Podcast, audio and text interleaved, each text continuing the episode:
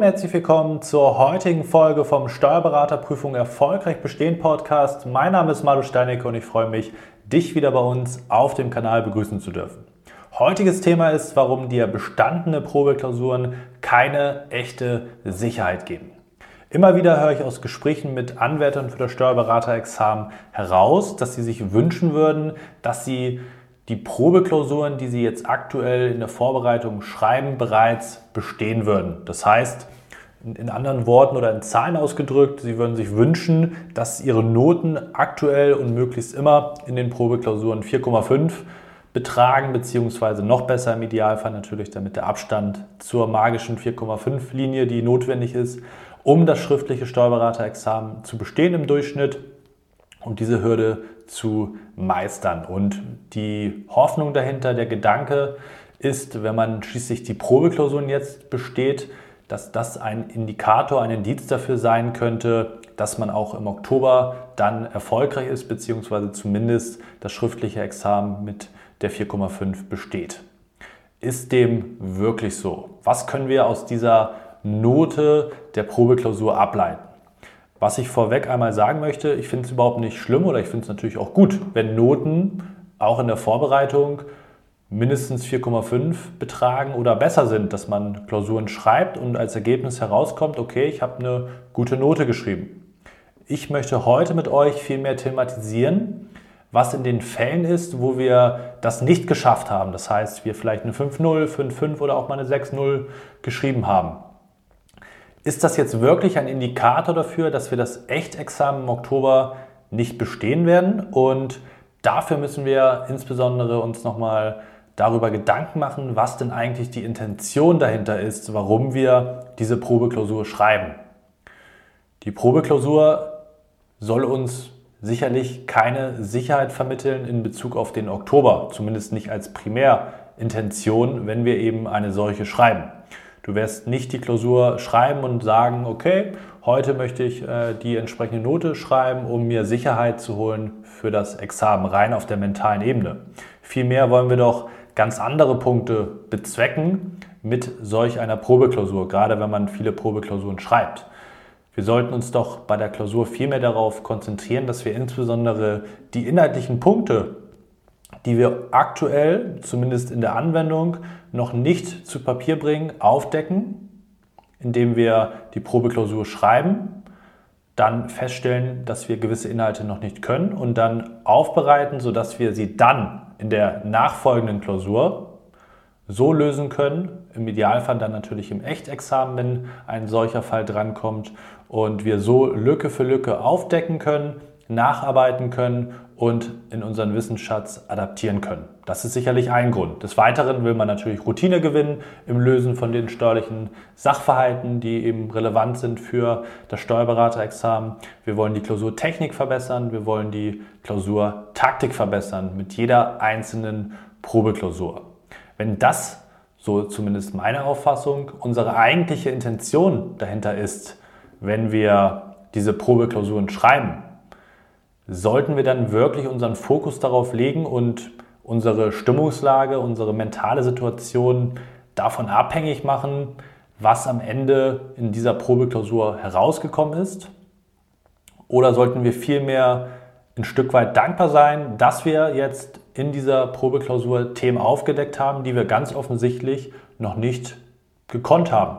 und jetzt die Möglichkeit haben, im Vorfeld, vor dem Echtexamen, diese Themen, die offensichtlich examensrelevant sind. Je nach Kursanbieter kann man sagen, dass die meisten oder einige Themen sicherlich immer wieder ähm,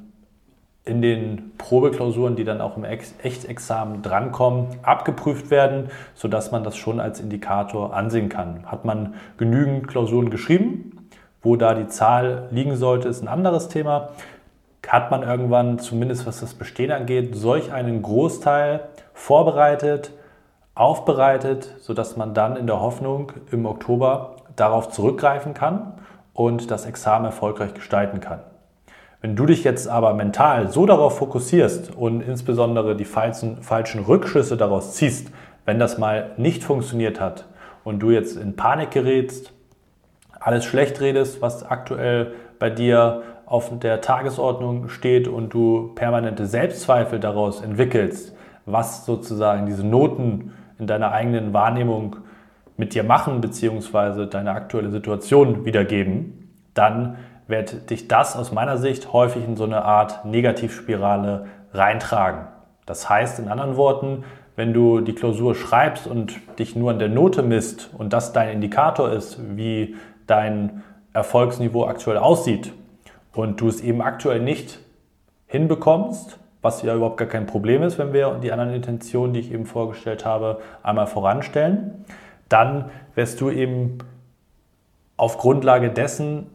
permanent feststellen, dass es nicht läuft, dass im Oktober es auch nicht laufen wird und du vielleicht sogar eine Art Abneigung gegenüber diesen Probeklausuren entwickelst und denkst,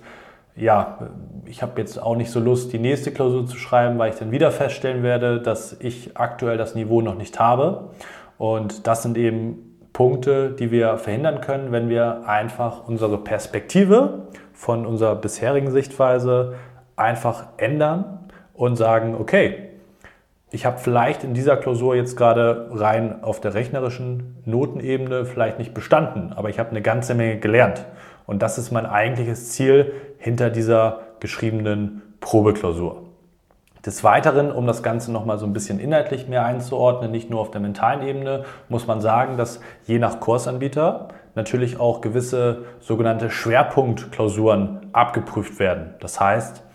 hast du beispielsweise einen Kursanbieter erwischt, der solch eine Schwerpunktklausur macht, dann wirst du feststellen, dass vielleicht in der einen oder anderen Klausur nicht zu 100 Prozent, aber zumindest zu einem Großteil ein gewisses Thema, ein gewisser Themenkomplex von oben bis unten abgeprüft wird. Hast du diesen Themenkomplex jetzt aber in deiner Vorbereitung bislang noch nicht so aufbereitet, dass du in der Lage bist, eben diesen entsprechend zu bearbeiten, dann wirst du natürlich, sehr wahrscheinlich zumindest, nicht in der Lage sein, eine entsprechende bestandene Note zu Papier zu bringen. Machst du jetzt aber sozusagen deine Einschätzung in Bezug auf den Oktober und das Echtexamen von dieser einen Fallkonstellation abhängig, weil du es so stark bewertest, dann gerätst du eben in diesen Abwärtsstudel rein und in diese negative Geisteshaltung, was eben extrem gefährlich ist und total unbegründet, weil nur weil du das eine Thema jetzt noch nicht aufbereitet hast, heißt es ja nicht, dass du im Examen, wo sehr, sehr regelmäßig, so gut wie immer kann man sagen, verschiedene Themen drankommen und das eben keine Schwerpunktklausur sein wird und du so eben die Chance hast, dein Wissen in den Bereichen, wo du eben Wissen mitbringst, natürlich brauchst du da auch gewisses Wissen dann, um das abzurufen bzw. abliefern zu können wenn du das dann zumindest sukzessive zu Papier bringen kannst, dann ist eben solch eine Schwerpunktklausur kein richtiger Indikator, ob du jetzt aktuell das Niveau hast oder eben nicht. Andersrum, wenn du jetzt eben das Schwerpunktthema aufbereitet hast und du dementsprechend eine extrem gute Note schreibst, dann darfst du natürlich auch da das Ganze nicht überbewerten, weil es eben keine Rückschlüsse darauf zulässt, wie dein Gesamtniveau aktuell aussieht. Das heißt, was du für dich mitnehmen solltest, ist, dass du dir einmal bewusst machst, was sind deine konkreten Intentionen, warum du jede einzelne Probeklausur schreibst. Wenn du das für dich festgehalten hast und dann das nächste Mal wieder in diesen Gedanken reinkommst, okay, die Note war jetzt wieder nicht so, wie ich sie mir erhofft habe,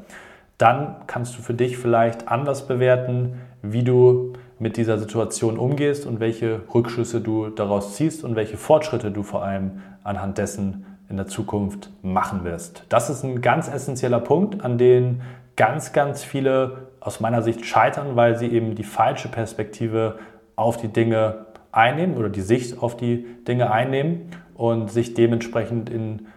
eine Abwärtsspirale begeben und eben nicht das Ganze als Möglichkeit ansehen, als Chance ansehen, gezielte Fortschritte zu erzielen, indem man eben sich mit Themen beschäftigt, die man offensichtlich noch nicht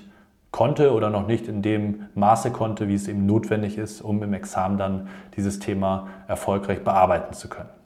Dementsprechend meine Empfehlung an der Stelle, dass du dir wirklich Gedanken machst, warum habe ich jetzt dieses, äh, diese Probeklausur ausgewählt, warum schreibe ich die und was ist das, der höhere Zweck hinter diesem Probeklausuren schreiben.